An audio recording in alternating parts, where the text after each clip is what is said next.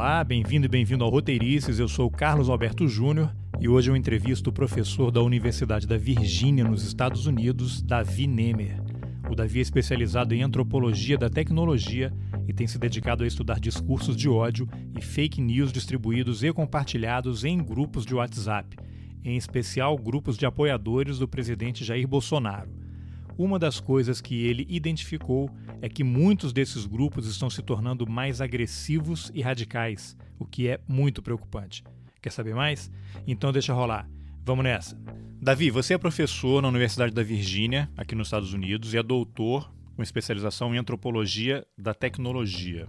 Eu vou começar então te pedindo para detalhar um pouco a sua área de atuação. O que, que é essa antropologia da tecnologia? A antropologia da tecnologia ela pode ser considerada tanto como uma parte cada vez mais relevante de uma área chamada estudos sociais da ciência e da tecnologia, quanto como uma sub-área em crescimento na própria antropologia, né?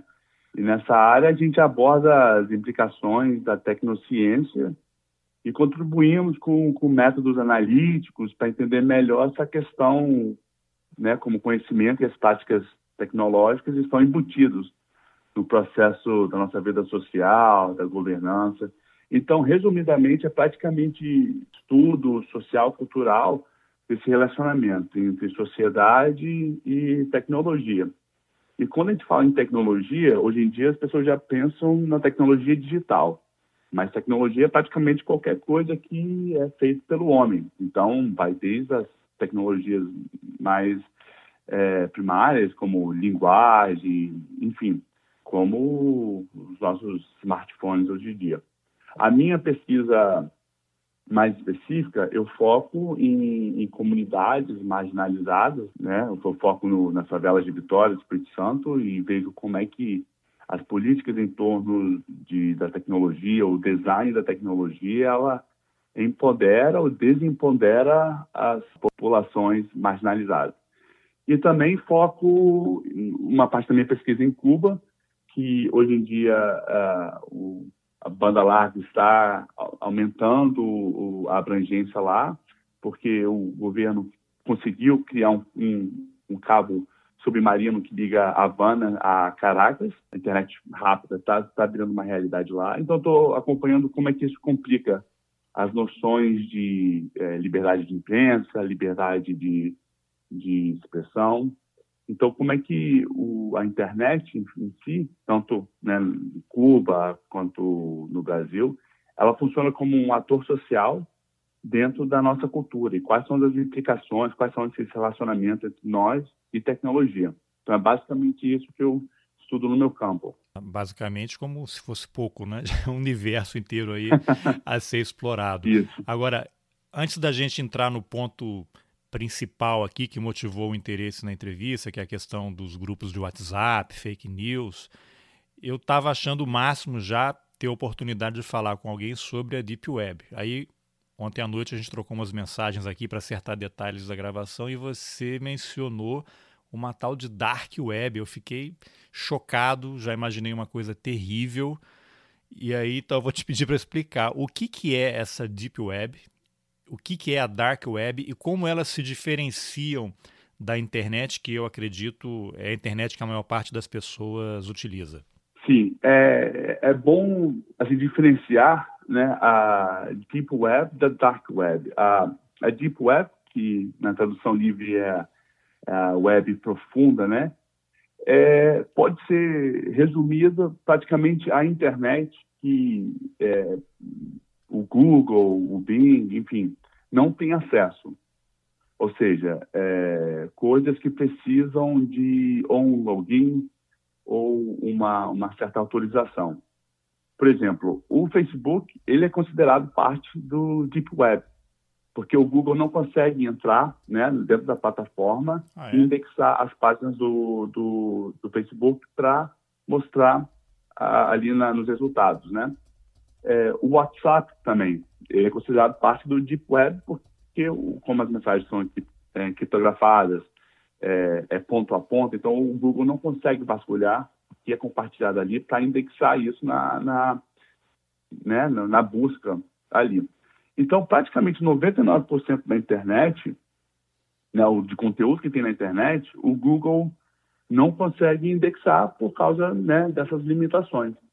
Então, por isso que é muito importante as pessoas entenderem que a internet não é só o Google, a internet não é só o Facebook, né? eles são só a ponta ali do iceberg. A internet é muito maior do que o Google consegue indexar. Já a Dark Web é, é aquela internet underground mesmo, que a gente conhece, é, infelizmente recebeu uh, uma má reputação devido a Silk Road, né, a, a, a estrada seda, onde que havia muito tráfico, né, tráfico de, de drogas, tráfico humano, tráfico de órgãos, inclusive as pessoas que foram que eram responsáveis pela Silk Road foram condenadas a é, prisão perpétua aqui nos Estados Unidos. E ela também não é indexada. Então a dark web é parte da Deep Web, porque ela não é indexada pelo Google, mas nem tudo na Deep Web é parte da Dark Web. Na Dark Web, você precisa de um, um navegador específico, né, que chama é, Tor. Da mesma forma que a gente tem os, os, os endereços né, de cada site na, na, web normal, também há um endereço específico para cada site no, na Dark Web. Então, ali você, você tem materializações de sites como 4chan, 8chan. É, como eu disse, infelizmente recebeu uma reputação péssima devido a, a, Silk Road, mas eu acho que é um, uma tecnologia, uma coisa fantástica, porque em países onde né, há uma represária muito forte, tanto na censura quanto na parte de, de invasão de privacidade mesmo do cidadão, como por exemplo na China, as pessoas podem usar a dark web como uma plataforma para se expressarem, para escreverem blogs, para dizer sobre como é a situação né, no país, o que está acontecendo lá. Então eles conseguem sair dessa essa vigilância estatal, né, para evitar a censura. Mas, infelizmente, assim como na, na internet, né, vamos dizer assim, normal, tem coisa errada, na dark web também vai ter. E tem, né? Então, essa é a diferença entre as duas. É que uh, tudo da dark web, ela pertence à deep web, mas a deep web é bem mais abrangente, né? Faz parte dessa internet normal que a gente vive. Tá, e qualquer pessoa com esse navegador aí, o Tor que você mencionou, qualquer pessoa entra e os sites eles são tem essa configuração que a gente está acostumado a ver quando a gente entra no site de um jornal, de uma empresa, ou, ou é uma coisa diferente? Isso, é, é, é, é praticamente uma, uma, uma sub-internet, vamos dizer. É, é, o mesmo layout, o mesmo design. É, na verdade, as pessoas encontram né, os, sites da, do Tor né, justamente na própria internet, joga no Google, qual o endereço né, onde acessa o tal site, na, na Dark Web, aí você encontra. E o interessante né, da Dark Web é que ela é muito difícil de você é, rastrear quem está enviando aquela, aquela mensagem, tá fazendo aquele post, ou quem é dono de um site. Porque ela funciona como se fosse ponto a ponto. Então, para você enviar uma mensagem né, para um servidor, do, do Dark Web, ele, ela passa por vários caminhos, por várias camadas, até chegar né, ali o objetivo final. E, e, o, e o Thor, na verdade, ele vem uma referência à cebola, né? Odd Onion. Porque a, a cebola tem várias camadas ali, né? Se você descascar a cebola, você tem várias camadas até chegar ao centro da cebola. É justamente assim que funciona a arquitetura da Dark Web. Você vai passando por tantas camadas que ao chegar né, ao objetivo final, ao destino final, você perde essa a identificação de quem enviou essa mensagem. Então, por isso que uh, o, o, Dark Web é importante nessa questão de, de é, anonimato. Né? O, o, o Tor significa The Onion Router, né? é o roteador da cebola, que você passa por essas camadas e ao passar você vai se a mensagem vai se desligando da sua identidade. Tá, então, na verdade, ali é onde coisas horríveis acontecem, mas coisas também muito positivas acontecem, como se fosse as duas faces de uma mesma moeda. Às vezes você precisa de, uma, de um anonimato, porque você pode estar correndo risco de vida, você quer fazer uma denúncia, quer ajudar alguém, e, e se você tivesse, se você fosse identificado, poderia ser preso e até morrer, né? Exatamente. E é isso uma das coisas que na própria antropologia da informática, né, da tecnologia, a gente prega muito. Né? Na, a imprensa, por exemplo, e a forma como a gente fala da tecnologia, é, parece que é um, é um ator independente com, com consciência própria, né?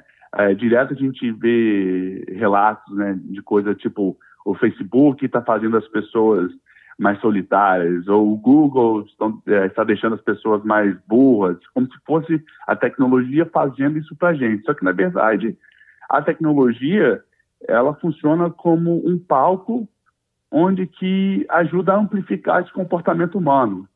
Então, se alguma coisa está acontecendo na internet, é porque nós estamos fazendo isso. A internet só vira um, um, um espaço onde ajuda a amplificar esse comportamento. Então, se o ser humano for se comportar de uma forma ruim, né, não vai ser o, a dark web que vai forçar a gente é, se comportar de tal maneira. Tanto é que a internet, a, a internet normal é cheio de, de coisas obs, obscuras em si próprio, né? Porque vem desse nosso comportamento humano.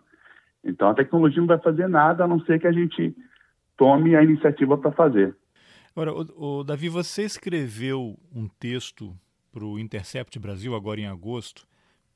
Aí a gente já entra mais, uhum. bem, bem aí no seu campo de pesquisa atual, um deles, né? Com o título, o título era Grupos pró-Bolsonaro no WhatsApp não se desmobilizaram com a vitória, pelo contrário, estão mais radicais. E no texto você diz que acompanha grupos pró-Bolsonaro desde março de 2018. E eu queria saber como é que você entra nesses grupos e que trabalho é esse que você faz? É como se você fosse uhum. um, um, infiltrado ali, passa a observá-los com um olhar de antropólogo da tecnologia? Isso. É, o interessante é que a, a motivação de fazer esse estudo veio uma motivação bem pessoal mesmo, Carlos, para ser sincero. Eu, é, por estar morando fora, eu estou sempre ligado no Brasil, né? O Brasil é o meu campo de pesquisa, estou sempre voltando para me atualizar, enfim. Só que o, o, o, assim, o fenômeno Bolsonaro, tinha, eu, em relação a ele, eu tinha muito mais perguntas do que respostas, né? Queria entender melhor o que estava acontecendo. E por eu também ser usuário de WhatsApp e ter ali os famosos grupos de família, de amigos, eu estava querendo entender como é que essas pessoas é, do meu relacionamento, que eram pessoas estudadas, pessoas, vamos dizer assim, viajadas, com cultura, estavam confiando fielmente em, nesses conteúdos, né, as, as, as famosas fake news, as desinformações. É, eu não conseguia entender como é que isso estava sendo tão eficiente a ponto de levar pessoas instruídas a acreditar. Então foi esse o meu primeiro, minha primeira motivação. E como isso já tinha acontecido aqui nos Estados Unidos em 2016, com, na campanha do Trump, né, que ficou famosa pela intervenção russa no, no Facebook, eu queria entender então como é que seria no Brasil, né? Como é que isso porque a, a, fake news já estava rolando, então eu queria saber aonde é que estava, quem estava produzindo, que, que, fenômeno maluco é esse que a gente estava vivendo. No Facebook não estava acontecendo porque ali eu não via essas pessoas compartilhando. E o interessante foi que o Bolsonaro e os filhos deles, dele foram pro, pro Twitter. Então eu achei que isso seria pro Twitter. Tanto é que eu pedi autorização do Twitter para fazer o status de dados, né? Essa é uma coisa que a plataforma tem que te dar autorização. Só que eu não consegui. O Twitter negou o meu pedido. Aí eu fiquei chateado, porque eu, não era uma oportunidade de, de pesquisa que eu tinha perdido. Só que eu não desisti da ideia. Eu falei, ah, então já que não dá no Twitter, eu vou tentar uma coisa inovadora aqui. Tá, mas você, você pediu ao Twitter como acadêmico? Isso, exatamente, isso. E o Twitter negou? Negou. E o, e o Twitter, na verdade, eles estão bem ativos em cancelar essa que chamam de ID, né? De outros pesquisadores também. Essa é uma política interna deles que estão estão sendo muito transparentes em explicar por que que eles estão revogando essa autorização. Mas, enfim, não consegui, mas não tinha desistido dessa minha curiosidade. Então, como todo mundo, alguns é, colegas de profissão estavam no, no, Twitter e a coisa ali não estava muito é, bem explicada, eu falei que, bom, vou tentar no WhatsApp, porque querendo ou não, o Brasil é um dos mercados principais do WhatsApp. Nós temos 120 milhões de usuários de WhatsApp. Isso é coisa demais. Então, eu falei, então é ali que está. Não deu outra. É, eu acertei, né? Foi assim, foi um acerto que veio de um, de um erro. E esses grupos de WhatsApp eu achei na internet, né? Os administradores, eles estavam divulgando os links de, de convite para entrar nesses, uh, nesses grupos. Então, é, eu entrava em, em YouTube uh, pró-Bolsonaro, enfim, esses canais que ficaram famosos durante as eleições. Lá as pessoas colocavam os links né, de convite. Então, eu entrava. Então, assim, não, eu não infiltrei, eu, fui, eu digo que eu fui convidado, porque o link estava aberto, né? Então, eu entrei eu entrei e fiquei lá, né, desde 2018, março de 2018, coletando os dados para entender melhor como que funcionava é, esses grupos, qual era a motivação, o que, que levava uma pessoa a ser tão ativo nesses grupos. Mas você interagia ou estava só observando? Eu estava só observando. Nessa primeira fase da pesquisa, era só uma observação.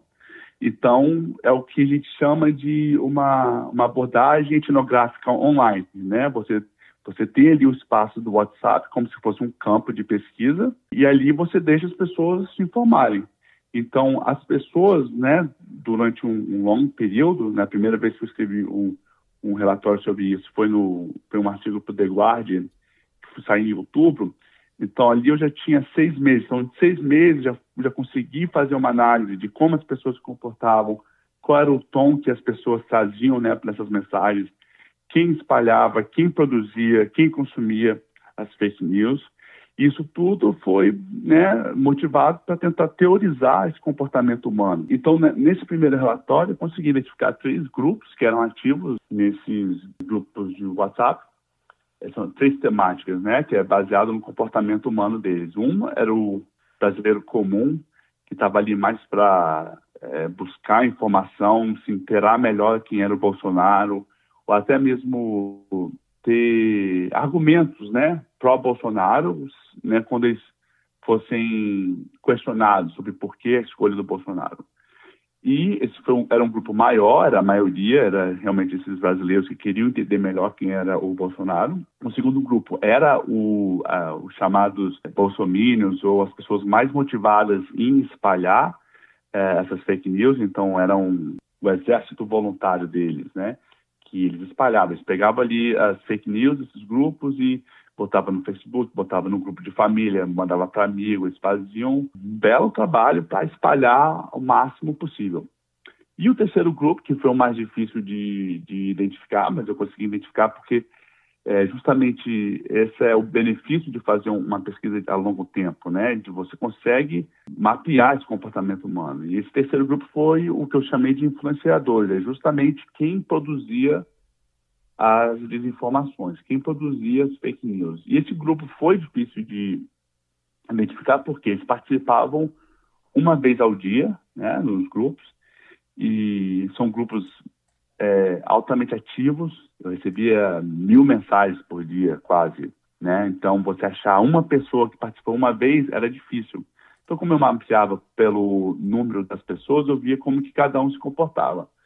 E achei esse padrão né, dentro desses influenciadores. Eles, eles criavam essas fake news e jogavam ali dentro dos grupos.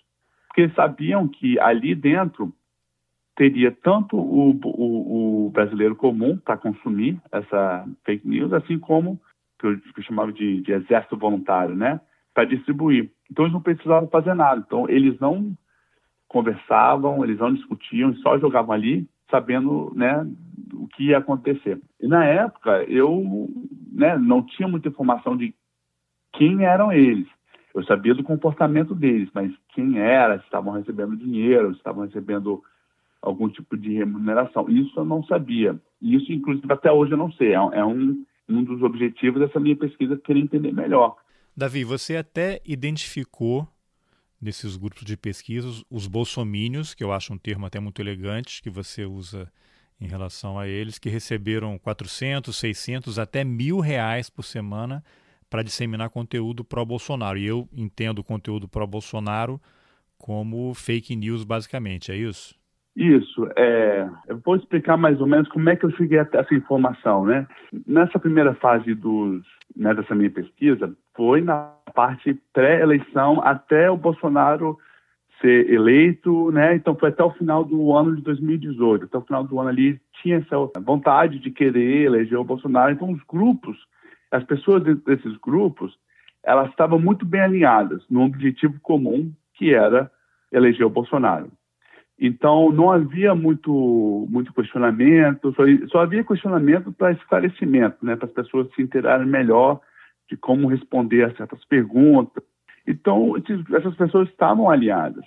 Depois do, das eleições, é, que o Bolsonaro, que o governo Bolsonaro começou a tomar forma, as pessoas começaram a cair em desentendimento, porque o Bolsonaro ele se elegeu prometendo satisfazer várias ideologias, né? A ideologia, vamos dizer assim, a, a neopentecostal, né? A evangélica, teve a ideologia militar, teve os olavistas, teve os, os, os liberais.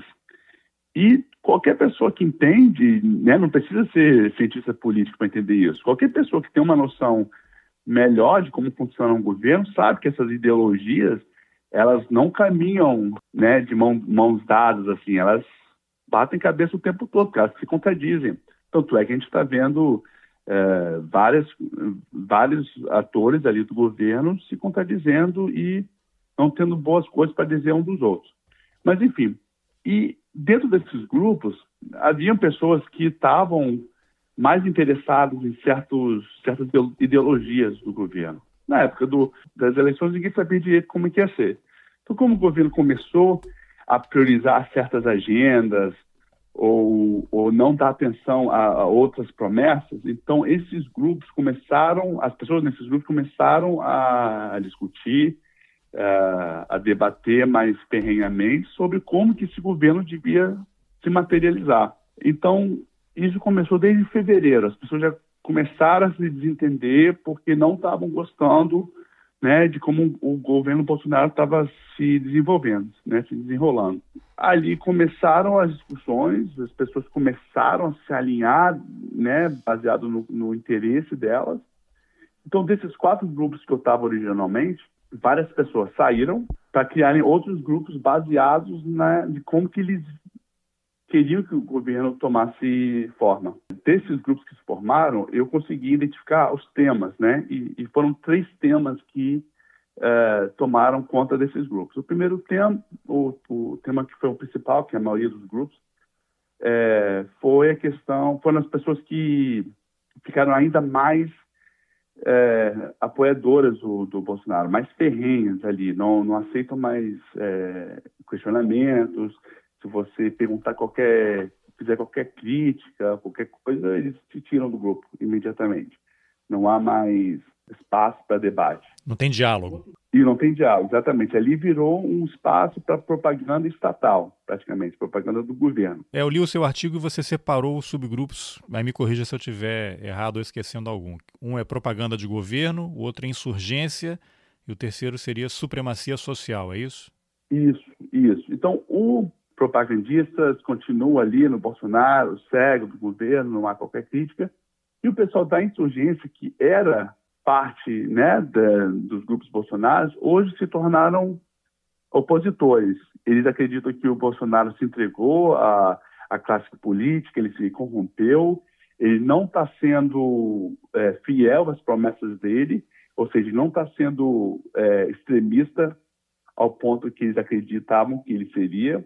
Então, eles se sentem traídos pelo Bolsonaro. Por eles terem virado essa oposição ao Bolsonaro, eles começaram a revelar como é que eram as práticas de disseminação de fake news na época das eleições.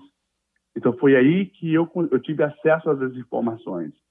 Então, são depoimentos de várias pessoas detalhando que quem estava trabalhando no, no governo e quem estava trabalhando para fazer a distribuição né, do, das fake news, qual era, o, qual era o valor.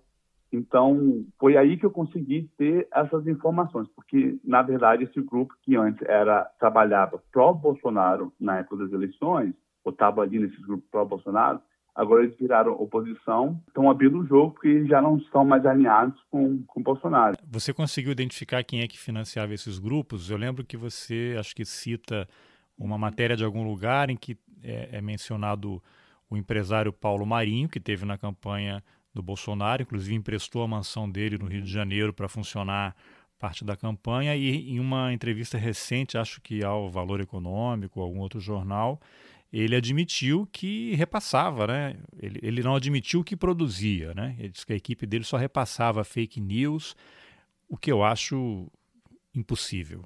Isso, é, exatamente. Então, eles, o, essas pessoas citaram o nome, né, que hoje a gente está vendo que está cada vez mais explícito. Né? Eles citam o nome do, do, do Paulo Marinho como, como uma das pessoas que finan, é, financiou, ajudou na, na na disseminação de fake news, né? Na disseminação, exatamente. Mas cita nomes também como a Thaís Feijó, a Rebeca, a Rebeca Félix Ribeiro Alves. Quem são elas? É, elas duas trabalhavam, elas trabalhavam é, durante a, a, campanha do, do Bolsonaro. E elas trabalhavam ali na casa do, do próprio Paulo Marinho. A Rebeca mesmo já deu uma entrevista falando que ela trabalhou na casa do Paulo Marinho. Então, hoje isso já não é mistério mais para ninguém, né? E eles estavam me, como eles estavam me falando nomes, eu não podia soltar sem ter uma prova mais cabal, vamos dizer. Mas como é, já saiu bastante notícia dessa, né, do envolvimento delas, então tem mais ali fundamento e como provar. É, isso também ajuda a explicar o pânico que a família Bolsonaro tem dessa CPI das fake news aí que está para ser instalada, né? Exatamente. E, e, e, o, o, mais é, absurdo disso tudo é que tanto a Rebeca quanto a Thaís Feijó, elas duas são uh, assessoras da presidência desde janeiro. A Thaís Feijó, que no meu artigo, que ela ganha 11 mil reais, né? E isso está no portal da transparência. Ela faz o que no governo? Essa é a grande pergunta. Se ela, se a tanto a Rebeca Ribeiro Alves como a Thaís Feijó, elas é, estavam envolvidas nessa questão de disseminação de conteúdo para o Bolsonaro nas eleições, o que, que elas estão fazendo no governo? É essa a grande pergunta que, que eu estou querendo entender também. Será que, que elas, são, elas continuam na mesma, na mesma atividade? O é, que, que elas estão fazendo ali? Né? Essa é a grande pergunta, porque dinheiro elas estão ganhando bastante só não está claro qual é o papel delas dentro do, do, governo. Será que há um núcleo de difusão de fake news dentro do Palácio do Planalto? Pois é, isso que eu, a gente precisa investigar, porque se for isso é uma coisa muito séria, né? É, você praticamente emparelhar uma máquina de é, propaganda do governo. Isso não pode, né? Ainda mais com dinheiro do contribuinte. Então, realmente eu não sei. Essa pergunta eu não sei, mas é uma pergunta extremamente intrigante, mas que quem ligar os pontos dali consegue entender o que está acontecendo ali dentro, né? Tá, e Davi, vamos então, só para a gente finalizar esses três subgrupos, termina de falar aí do insurgência e depois tem o outro que é o supremacia social, né? Esse é deve ser da dark web, né? Isso. É, o insurgência, como eu falei, eles viraram oposição, eles acreditam que o Bolsonaro se entregou para o meio político, né, para o chamado establishment, se vendeu, se corrompeu, que hoje ele já não é mais representante né, da limpeza ética e moral que o Brasil precisa passar. É, eles criticam o Bolsonaro, que teria se entregado ao establishment, como se o Bolsonaro nunca tivesse feito parte dele, né? É, exatamente. Né? Por, por isso que fica difícil entender como que as pessoas se agarraram a essas ideologias porque o Bolsonaro nunca né, sempre fez parte do que ele criticou, ele nem critica o PT, mas se você pegar o histórico dele, ele sempre votou junto com o PT em várias, é, vários itens né, que foram para o Congresso. Enfim, não tem, não tem lógica, né? Esse, essa é a questão. Não adianta querer achar lógica nesse mundo bolsonarista que a gente não encontra. É realmente coisa de futebol, virou aquele fla-flu ali, é, é, paixão, infelizmente, e isso é uma coisa irracional. Mas os insurgentes, eles são a favor, eles, eles não se organizaram dessa forma, mas eles são a favor de uma insurgência armada, acham que a única forma de limpar o Brasil né, desse mal, do, do comunismo, do, do, marxismo é, cultural que a gente está vivendo hoje, é através de, de tomar realmente o. Antes estavam querendo tomar o STF e o Congresso, né? agora incluíram também o Poder Executivo. Acho que o Planalto, o Congresso e o STF precisam ser tomados pra, pela população e, e pelos militares para justamente propor ao povo brasileiro essa limpeza cultural, limpeza é, corrompida, enfim, é, essa limpeza ética que a gente precisa passar. Pô, eu achava que a supremacia social que seria o grupo mais violento, mas os insurgentes já defendem isso, o uso de armas e, e eliminação Sim. dos opositores? Sim, eles entendem isso. É, eles entendem que eles precisam tomar esses espaços e a única forma de tomar esses espaços é através de uma insurgência armada. Eles não detalham muito bem assim como é que vai ser, mas é uma crença é, o, é uma crença que né, une as, as, pessoas desses grupos. É, assim, é, é perigoso. É, enfim, com, com, esse nessa segunda fase da pesquisa, é realmente mostrar que os grupos ficaram mais extremistas, né? Tanto os que apoiam o Bolsonaro, que apoiam essa parte mais militar, essa parte da insurgência, e o terceiro é a, os supremacistas sociais, que eles eles não estão muito preocupados ali com a política do dia a dia do Bolsonaro. Eles não, não, não são muito interessados assim em política econômica, política social. O que, eles o que eles capitalizam é justamente nesse discurso extremista da direita que o Bolsonaro traz e que é muito bem representado pelo Eduardo Bolsonaro, né? o Eduardo Bolsonaro virou, é, o, o, infelizmente, o ícone da extrema-direita do Brasil. E Então, eles é, promovem conteúdos anti-Nordeste. Então, quando o Bolsonaro fala né, sete governadores da, da Paraíba, não, não, lembro direito como que ele falou, eles, eles gostam desse tipo de, se, se engrandece né, nesse tipo de, de discurso. É, o discurso anti-LGBT do Bolsonaro, eles também é, se engrandecem sobre isso. E ali com, eles compartilham é, material antissemita, anti-LGBT, anti-Nordeste, material racista também, né, homofóbico. E ali eles começam nessa, nessa conversa, eles interagem e dali eles levam é, membros para espaços que são mais radicalizadores, como, por exemplo, o 4chan, o 8chan, que foi dali que saíram os, os serial killers de Suzano. Né? O, eles se, se radicalizaram ali dentro desses espaços da, do Fortune. Esse atentado recente que houve a um restaurante palestino lá em São Paulo, é possível até que esse pessoal que tenha participado daquela, daquele atentado, e aí sim dá para dizer que é um atentado terrorista, tenha surgido ou tem alguma relação com esses grupos? Olha, é, é o caso de. Eu não, eu não encontrei nenhum plano ou nada específico a esse, né, a, ao que aconteceu no restaurante. Mas o clima que a gente está vivendo, né, que é promovido pelo esse discurso do Bolsonaro, realmente é, deve ser o, o, é, visto como causa desse tipo de comportamento. Né? O Brasil por mais que o Brasil sempre teve problemas com, com classe, com racismo, esse tipo de comportamento é uma coisa meio é, nova para a gente nessa, vamos dizer assim, nessa história mais moderna. Então é o Bolsonaro que está reintroduzindo esse tipo de é, comportamento, empoderando as pessoas a agirem desse jeito. É como se ele tivesse aberto o portal, né? Saíram as isso, feras todas. Isso. Então, então assim, do grupo realmente eu não vi, né, nesse caso específico desse de, do restaurante. Eu fiquei sabendo, né, terrível, que é um restaurante com, com, uma pegada social bacana, de inclusão.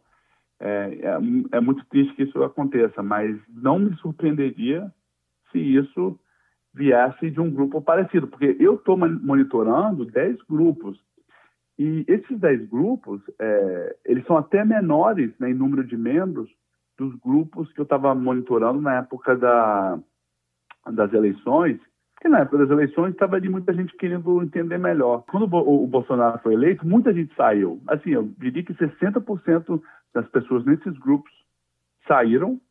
É, as pessoas que ficaram, que realmente estavam motivadas ali no Bolsonaro, e esses, esse 40% que se radicalizou. É uma minoria realmente não representativa, mas. Mas letal, né? letal, que faz um estrago terrível, né? Como é o serial killer de Suzano, matam gente e, e ofendem, e, enfim, são só 10 grupos, né? como eu disse, o WhatsApp são 120 milhões aí no Brasil, então sabe lá o que, que há além desses grupos que eu não consigo monitorar, então não me surpreenderia, visto o que eu estou analisando aqui, se isso foi uma ação coordenada, né, numa, numa no WhatsApp, a gente viu que né, as queimadas na, na Amazônia estão investigando que foi uma coisa coordenada no WhatsApp, então é, não me surpreenderia. Agora, esse pessoal da, desse subgrupo que você batizou Supremacia Social, eles integram esse movimento ativista virtual, ou MAVE, também não sei se foi você que criou uhum. esse, essa sigla aí. Não foi eu que criei, já, já existe um, o, na verdade, eu não sei quem criou, mas é, é, tem-se o conhecimento que eles existem. É praticamente uma milícia virtual, é, é, mercenários virtuais que fazem o trabalho sujo na internet mediante pagamento. São mercenários virtuais. Isso, como eu citei no artigo, né, o pessoal da insurgência volta e meia trazia eles de volta. O engraçado é que você vê o, o Gentili, é, agora reclamando que os MABs estão vindo contra ele. Né? Porque agora o Danilo Gentili virou um certo um bolsominion arrependido, né? que fala. É, então tem sido um crítico ali do Bolsonaro também e ele tem sido também alvo do, da milícia virtual, né? E essa milícia virtual, para gente, a gente ter uma, uma dimensão, o que, que eles fazem? É como assim, eles invadem todas as suas redes sociais, e-mail, destroem a tua vida cibernética, é isso? Correto. Eles tentam entrar em, em tudo quanto é conta sua online, eles tentam depredar a sua reputação online e também fazem a distribuição e, e, produção de fake news também. São mercenários, né? Então, o que, o que você pedir para eles fazerem mediante pagamento, eles vão fazer. Então, é um, é um comportamento que você consegue é, identificar na internet. O que é difícil identificar é quem são, que eles eles funcionam, eles se organizam de forma muito plana, sem hierarquia. Então é difícil de rastrear, é difícil de saber quem são, é difícil de saber onde estão, porque estão espalhados, né? É difícil saber quem que você até contacta para fazer o pagamento, né? Então, isso, isso eu não tenho, mas o achado que eu tenho é que eles existem e eles atuam basicamente ao que pagarem. Toda vez que eu, eu, publico um artigo, eu recebo um carinho deles, ou é e-mail me ameaçando, ou é tentativa de, de entrar nas minhas contas, tentam vandalizar a minha página no, no Wikipedia. Então, dá para ver que eles que eles estão ativos aí. Mas você tem uma proteção virtual assim? Você consegue proteger suas páginas ou esses caras são hiper profissionais e chegam lá e detonam tudo? Proteção na internet é, não existe, não existe essa coisa de estar tá 100% é, protegido, né? O, esse mês mesmo, no mês de agosto, o Twitter do, do Jack Dorsey foi hackeado, né? O dono do Twitter foi hackeado, a conta dele. Então é difícil, mas eu tento me, me, me resguardar. Toda vez que eu estou para lançar um artigo, eu troco as minhas senhas, eu não uso aplicativo terceiros para acessar Twitter, Instagram ou Facebook. Eu uso né, os oficiais. E, enfim, tem coisas que eu não, não tenho o que fazer, como não tem como eu mudar de e-mail, né? Meu e-mail, meu perfil é um perfil público da universidade aqui, então eles vão achar. Mas é, não tem muito o que fazer além disso. Esses hackers de Araraquara que foram presos, os caras que teriam passado para o Intercept as trocas de conversa no Telegram do Moro com os procuradores da República, eles se enquadrariam nesse movimento ativista virtual aí, nessa milícia virtual? Eu acredito que não, porque o comportamento deles online são diferentes. Realmente, a gente, a gente sabe pouco né, desse pessoal de Araraquara até. Me parece que eles, eles são mais focados no ato de, de, de hackear, de hackeamento, né? Os MABs, eles eles são mais de, de fazer um assédio online, de hackear suas contas por meios mais formais, por exemplo, tentando descobrir sua senha ali na mão mesmo, ou vendo as dicas da sua senha. Então, eles são menos, de uma forma geral, eles são menos é, tech-savvy, né? são menos é, literários na questão tecnológica.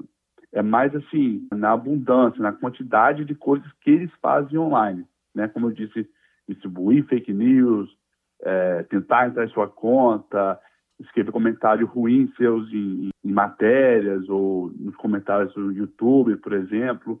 Eles fazem mais essa coisa mais quantitativa. E, pelo pouco que eu sei né, dos, dos hackers de Araraquara, eles são mais... É, são focados em questões mais específicas, né, mais tecnológicas mesmo. Agora, você em algum momento identificou se o vereador Carlos Bolsonaro, um dos filhos do presidente e apontado como a pessoa mais ligada a esses grupos de internet, teria algum tipo de relação com esses grupos?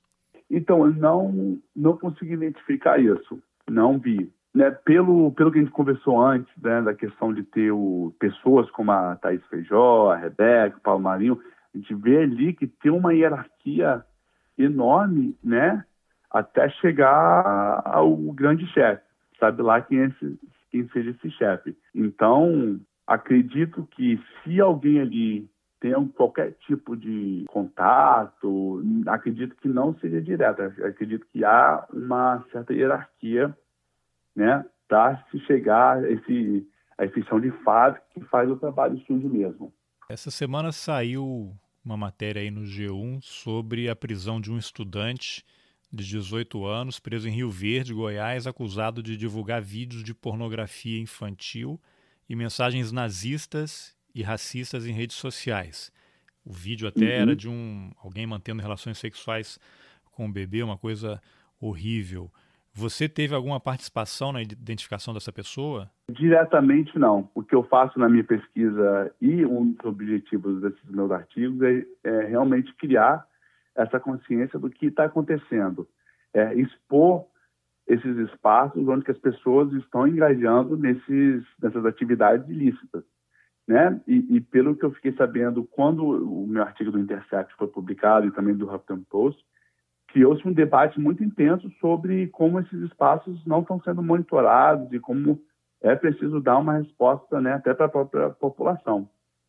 Então, criou-se uma, uma, um, um debate e até uma vontade de endereçar esse tipo de problema. Então, pelo que eu fiquei sabendo, né, esse desconforto é, motivou ainda mais esse tipo de trabalho da polícia e eu espero que né, continue motivando mais, porque esse tipo de comportamento é inadmissível, ainda mais no, no, no Brasil que o, o, discurso de ódio é, né, é crime, não é permitido. Sim. Então, é, é sempre tentando ajudar ao máximo, tentar desmantelar esses espaços de, de radicalização e de ódio.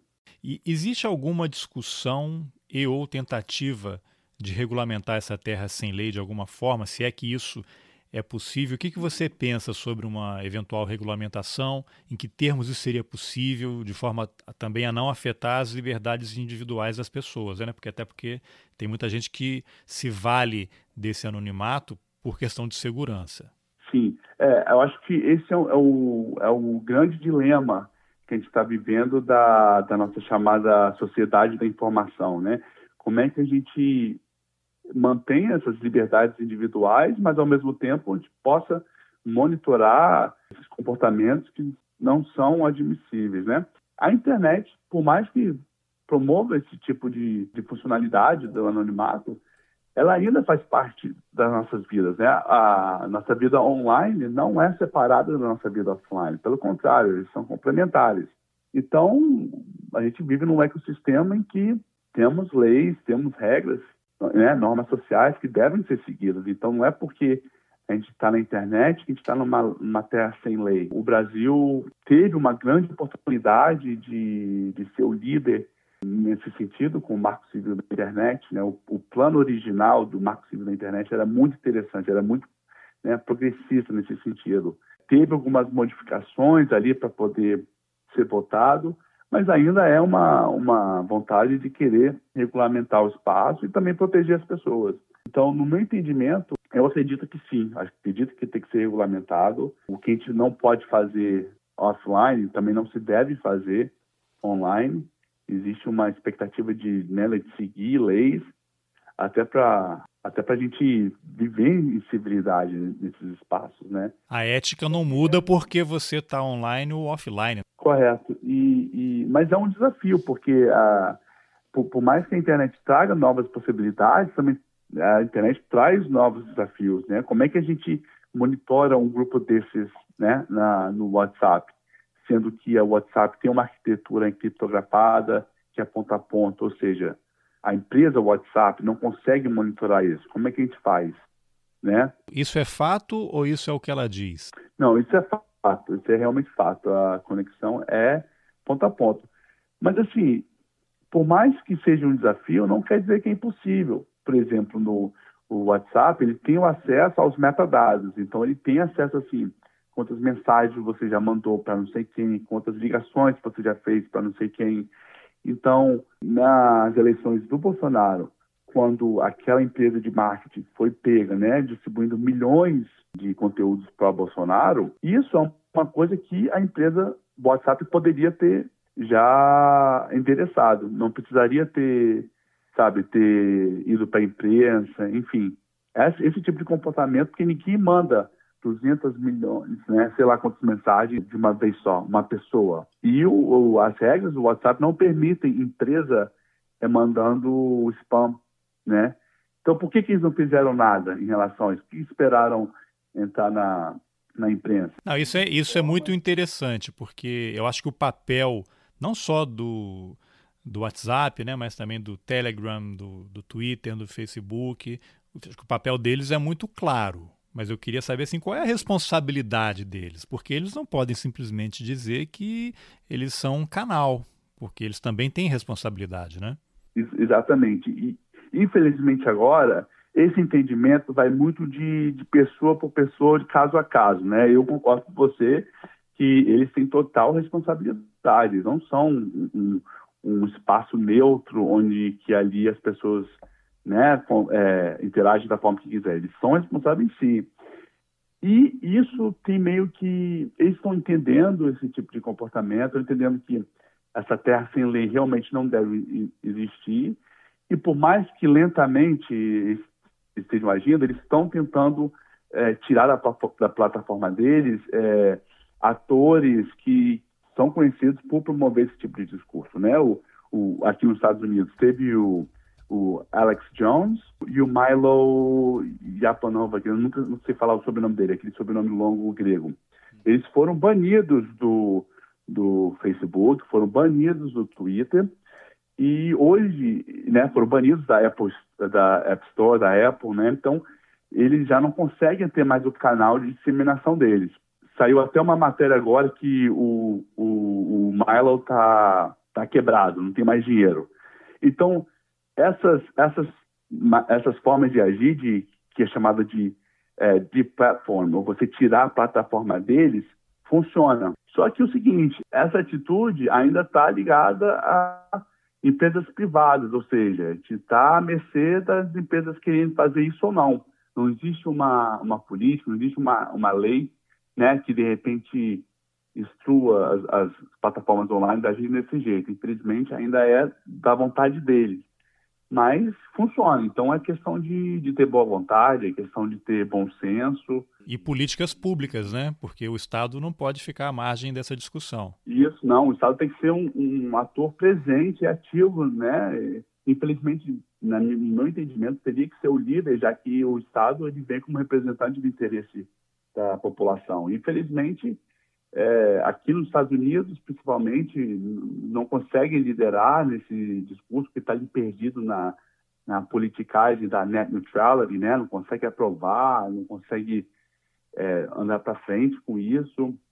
Então, perde muito espaço e, e, o que abre né, o, a, a, oportunidade desses tipos de, de pessoas a, a atuarem fortemente nessas plataformas. Não sei se eu li ou ouvi uma, ouvi uma entrevista de alguém dizendo que uma das maneiras de o WhatsApp restringir esse tipo de compartilhamento em massa seria passar a cobrar, por exemplo, de quem quisesse encaminhar uma mensagem para mais de cinco pessoas por vez. Você acha que isso pode acabar acontecendo? O que, por outro lado, também é uma loucura, né? Porque a empresa vai acabar lucrando mais com essa confusão toda. Isso, e não é uma, e não é uma solução ideal, quer dizer, vai, vai limitar de cara, né? De início, assim, hoje em dia já, já existe esse limite de cinco encaminhamentos, mas é temporário, porque quando, fez, quando o WhatsApp é, anunciou que faria essas mudanças, houve uma migração enorme para o Telegram, então, se o WhatsApp fizer isso, as pessoas vão procurar outra plataforma que possam pro, é, proporcionar o tipo de comportamento que elas queiram engajar. É por isso que, né, dentro da antropologia da tecnologia, a gente fala que é, os problemas tecnológicos são fundamentalmente sociais. Se as pessoas estão se comportando assim, é porque a gente tem um problema social ali que precisa ser endereçado, é, precisa ser abordado eu vejo que qualquer intervenção tecnológica pode ajudar sim, mas não resolve o problema. O, por exemplo, o Facebook agora está né, tá um pouco mais é, atuante nessa questão de fake news, um pouco mais, né, não tanto, mas fake news, discurso de ódio e tal. Então, com isso, as pessoas já sabem, pelo menos aqui nos Estados Unidos, que o Facebook não vai ser uma plataforma ideal para distribuir fake news. Eles devem ir para outra plataforma, porque sempre vai haver uma alternativa. É um, é um problema tecnosocial que a gente precisa engajar de uma forma holística, né? Não, não pode ser uma coisa limitada, só uma ferramenta. Até porque a lei, em geral, chega depois que cria um, um crime, né? Eles nunca conseguem antecipar Isso. qual é a ilegalidade que vai ser feita. Mas aí eu quero aproveitar para pedir para você comentar uma coisa. As fake news, elas sempre existiram, né? não são um fenômeno novo uhum. da nossa era. Ao mesmo tempo, Exato. as pessoas nunca tiveram acesso a tanta informação e nunca tiveram tanta possibilidade de checar as informações que recebe. Dito isso, a que você atribui essa espécie de negação à mídia tradicional que permitiu o avanço das fake news? É uma pergunta que eu já fiz para outros colegas aqui em entrevistas. Por que, que amigos meus, pessoas da minha família, preferem acreditar num meme que chega lá no WhatsApp deles, uma foto tirada uhum. de um bacanal na Noruega e o cara vai e coloca uma frase é, festa na UNB uhum para justificar o corte de gastos nas universidades? Por que as pessoas preferem acreditar uhum. nisso, numa foto sem fonte, sem link, sem nada, do que na mídia uhum. tradicional? É, isso, isso, é um dos problemas que, né, dentro da antropologia da tecnologia, a gente tenta responder. É o seguinte, é como você falou muito bem, as fake news não, não são um fenômeno atual, vem né, desde a época que existiu fofoca, né, revista de fofoca, enfim. A diferença agora é que os canais de produção de fake news se multiplicaram. Então, as fake news hoje elas estão em escala.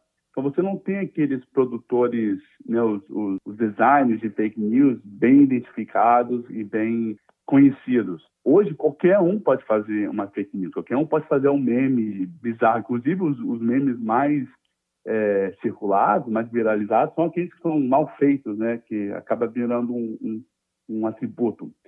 Mas, enfim, você descentraliza, você coloca isso em escala, porque agora você coloca essas fake news na mão das pessoas instantaneamente, isso 24 horas, ou seja, a pessoa não precisa mais ter que comprar um jornal, não precisa mais ter que sentar para ver televisão, isso ali é na hora. Então, isso já vira uma problemática nova né, dessa fake news nossa. E por que que é, né, essas pessoas preferem acreditar no meme ou num vídeo curto, enfim? Porque essas, esses conteúdos são fáceis de se relacionar. Você lê ali e como ali vai, como aquela mensagem ela vai de encontro àquilo que você pensa, você já toma aquilo como verdade. Então, cria uma empatia imediata. Isso. E por que que o conservadorismo e a extrema-direita, infelizmente, sempre vai ganhar nessa batalha? Porque para eles é muito fácil você focar no reducionalismo, ou seja, você reduz o problema a uma causa e efeito. Por exemplo, educação, ideologia de gênero, né? É péssimo para o país. É, marxismo cultural está destruindo a nossa democracia. Alunos de federais são um gasto né, desproporcional para o nosso país. Então, é sempre essas coisas curtas que as pessoas conseguem identificar, se relacionar porque é uma mensagem reduzida. Só que se a gente for realmente engajar na problemática que eles né, tentam reduzir, a gente vê que é muito mais complexo. Só que aí você para e pensa, você, você acha que uma pessoa vai ler um texto enorme explicando como que a ideologia de gênero, por exemplo, é uma construção da, da extrema-direita, que educação sexual, na verdade, é uma ferramenta para se identificar é, pedófilos ou gente que abusa né, de crianças, que é, esse é o valor da educação sexual, ou você vai pegar um meme que ali vai de, de encontro ao seu é, o cara, o cara prefere acreditar na mamadeira de piroca que ele recebeu ali na hora, né? Isso, exatamente. Então, é na questão de, a gente chama, em inglês, a gente fala que é a informação sexy, né? É lógico que a pessoa vai ficar confortável ali. Ela não vai sair da zona de conforto para engajar num, num, texto complexo e explicativo do que, que realmente é, é, o assunto que está sendo abordado nesse meme. E tem outra questão também. Infelizmente, hoje, a informação fake ela é barata, ela é de graça. A informação boa, complexa, que a gente deva né, engajar, ela é cara. Então, ela está atrás de paywalls. Então, isso também ajudou muito para essa, essa distância. Uma coisa que eu pretendo muito fazer no futuro é desenvolver mecanismos de engajar as pessoas em assuntos complexos de uma forma mais simples, mas sem perder né, a reflexão que a, a, a mensagem precisa ter.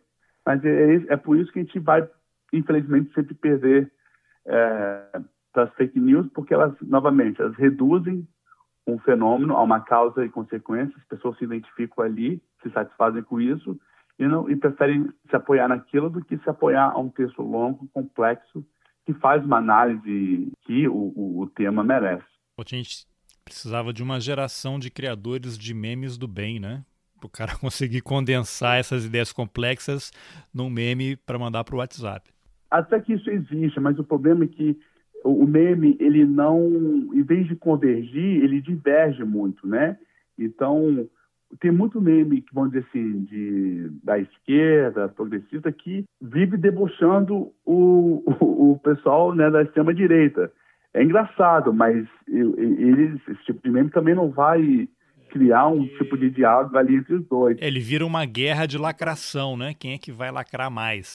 Exatamente. Então, a gente tem precisa encontrar assim, uma forma de engajar as pessoas nesses assuntos complexos de uma forma simples, mas novamente, que não perca a reflexão que a mensagem precisa ter. Pô, então eu vou lançar aqui uma ideia rebelde, revolucionária e marxista cultural, queria ver se você concorda. Será que uma escola de qualidade ajudaria nesse desafio? Ah, escola de qualidade, com certeza, sempre é, é a solução. Não tem, não tem outro, né, não tem, outro tem caminho, né? Isso. Agora, o Davi, você com todo esse conhecimento sobre a dinâmica antropológica das redes sociais, digamos assim, né, das fake news, certamente você não tem nenhum bolsomínio nos seus grupos de amigos e nem na família, ninguém que acredita e, como, e nem espalha fake news, como eu tenho. Certo ou falei bobagem aqui? Não, é errado. é, o, é, o que eu, é o que eu mais tenho. É o que realmente me motivou a fazer esse trabalho, né? É querer entender melhor o meu círculo social. Agora, Davi, você é do Espírito Santo Eu queria que você Isso. falasse rapidamente, a gente está caminhando aqui para o fim dessa conversa, que foi muito bacana. Como é que você foi parar na Virgínia? Você é praticamente um vizinho né, do Olavo de Carvalho, deve encontrar com ele aí durante alguma caçada, não sei, mas aí eu aproveito para te perguntar também. Eu não, eu não sei da sua trajetória, como é que você chegou até aí. Nesse governo Bolsonaro, você teria as oportunidades que você teve para chegar onde você está hoje? Essa pergunta, claro, é uma provocação para você comentar um pouco sobre também a situação do fomento, a pesquisa uhum. no Brasil. Para ser bem honesto, eu, eu venho de uma, de uma família classe média alta, então eu tive acesso a, a, a privilégios que né, poucos aí no Brasil, infelizmente, têm, mas assim, o Bolsonaro ainda não. A gente não sabe o que, que vai ser dessas é, universidades federais né, ainda, ainda está por alto. Pelo visto, o futuro não, não parece muito bom né, para as nossas instituições federais. É, eu estudei na Federal do Espírito Santo, é, tenho muito orgulho disso. Na graduação, né, a gente não tem muito acesso à pesquisa, ou até mesmo interesse. Assim, o, o graduando de bacharel não tem muito essa coisa é, da pesquisa. E só que o seguinte, eu fui pro, eu fiz meu mestrado na Alemanha e fiz meu doutorado na Universidade de Indiana aqui nos Estados Unidos. E todos esses com bolsa, né? Bolsas que são promovidas pelo pelo Estado, né? Pelos países. Então eu sou muito grato de ter tido essa oportunidade, né? De um país desse ter me proporcionado esse tipo de, de bolsa. No caso, bolsa da Alemanha e bolsa aqui dos Estados Unidos. Isso. Então, eu gostaria muito que, e luto por isso, que as pessoas aí no Brasil também tenham essa oportunidade. E, e se a pessoa que quiser ficar no Brasil, acho que nem todo mundo precisa sair do Brasil para ter uma educação boa. O Brasil, sabe, tem muitos acadêmicos espetaculares. É, hoje eu já me encontro muito mais colaborando com, com acadêmicos brasileiros, porque estão realmente liderando alguns setores assim da, da academia o que eu vejo é o seguinte: essa, essa, essa guerra ideológica contra a nossa educação é uma besteira, só tem que prejudicar o país e, e vai tirar a oportunidade dessas pessoas que, que precisam das bolsas, precisam da, sabe, do apoio do governo. Eu tive o apoio do governo daqui de fora. Eu sei quanto é isso importante. Por isso que eu digo com propriedade que o, o apoio do governo para os brasileiros também é muito importante para quem quer ficar aí. Então, qualquer atitude de se limitar isso ou de tirar o investimento disso é um tiro no pé e infelizmente só tem a, a prejudicar todos os setores aí do Brasil. A educação é um pilar fundamental de qualquer né, cultura, de qualquer civilização. Maravilha. E Davi, só para a gente encerrar, é, você acha que as fake news vão desempenhar um papel tão relevante nas próximas eleições como elas tiveram nas eleições passadas? Você diz é, aí no Brasil? É, lá, ah, no, lá Brasil. no, Brasil. É, é, eu digo assim, em termos assim, de influenciar pessoas, ou hoje já se tem uma consciência maior de que fake news é notícia falsa, mentirosa, e as pessoas vão estar talvez mais preocupadas em, em pesquisar e se informar melhor antes de sair compartilhando ou acreditar naquilo que elas recebem o debate da fake news, por já ter entrado ao debate mainstream, vamos dizer assim, ao público geral, já é um avanço, né? Porque hoje as pessoas já sabem que existem, já sabem mais ou menos, né, como é que classificar. Agora, é as pessoas terem entendimento que, né, fake news não é aquilo que vai de contra o seu, o seu, o seu ideologia, o seu conhecimento. Né? Fake news é aquilo que tenta promover uma agenda que, né, ou é política, ou social, enfim. É, é difícil responder isso porque ainda eu não vi muito, pelo menos nesses grupos do WhatsApp, eu não vi muito avanço sobre a, a crítica na própria fake news. Ainda fake news é, é muito divulgada, é muito, é muito acreditado ainda, então, eu não tenho muita esperança que nessas eleições as coisas sejam muito diferentes, não. É, espero que a gente possa engajar ainda mais nesse, nesse debate sobre o que é fake news, o que pode ser feito, como verificar a informação, como a gente pode dar informação de qualidade é, de graça ou mais acessível, porque aí sim a gente pode começar um projeto, enfim, uma caminhada que a gente seja mais crítico em relação a essas informações. Mas para as eleições que vêm, eu ainda estou um pouco cético que, que não vai ter influência. Me parece, pelo que eu estou vendo, que sim. Mas está muito ainda no início, sabe, o, o Carlos? Está no o, oitavo mês, do, do né, nono mês já do, do Bolsonaro. Apesar de ter feito bastante coisa assim para lado negativo, só são dez meses. Você é muito então, elegante. É, vamos ver. Eu, eu sou esperançoso, né? Sou otimista. É, se eu não fosse otimista, não estaria inserido né, nessa loucura que esses são esses grupos do WhatsApp. Ainda quero entender mais, quero poder é, contribuir, mas a caminhada é um pouquinho longa.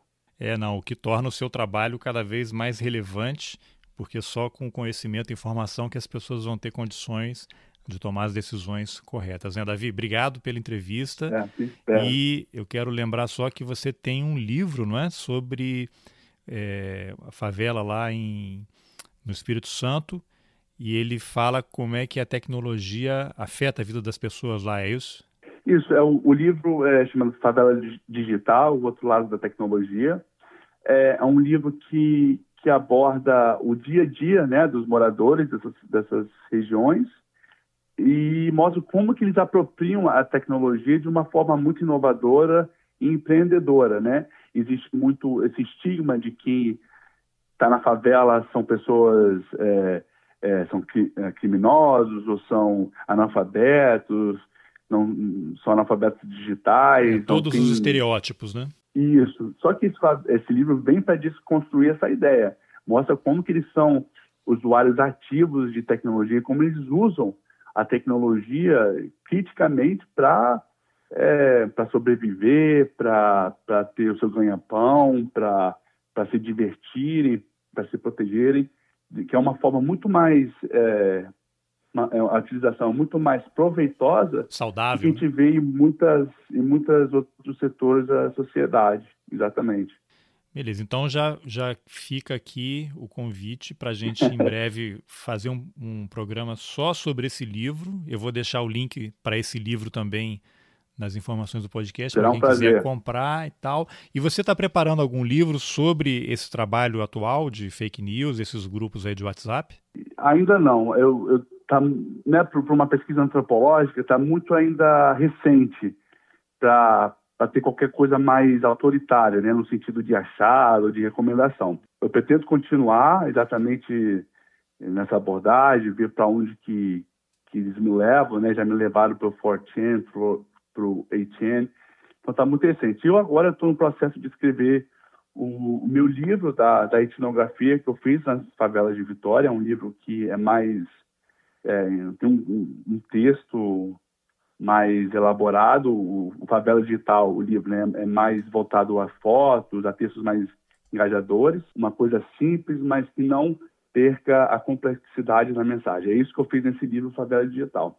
Nesse livro agora que eu estou escrevendo, ele é um pouco mais acadêmico, é, já que né, o meu trabalho exige esse tipo de, de produção. Mas eu estou em conversas com, com professor Espírito Santo também, que está pensando em escrever um livro sobre o fascismo tropical.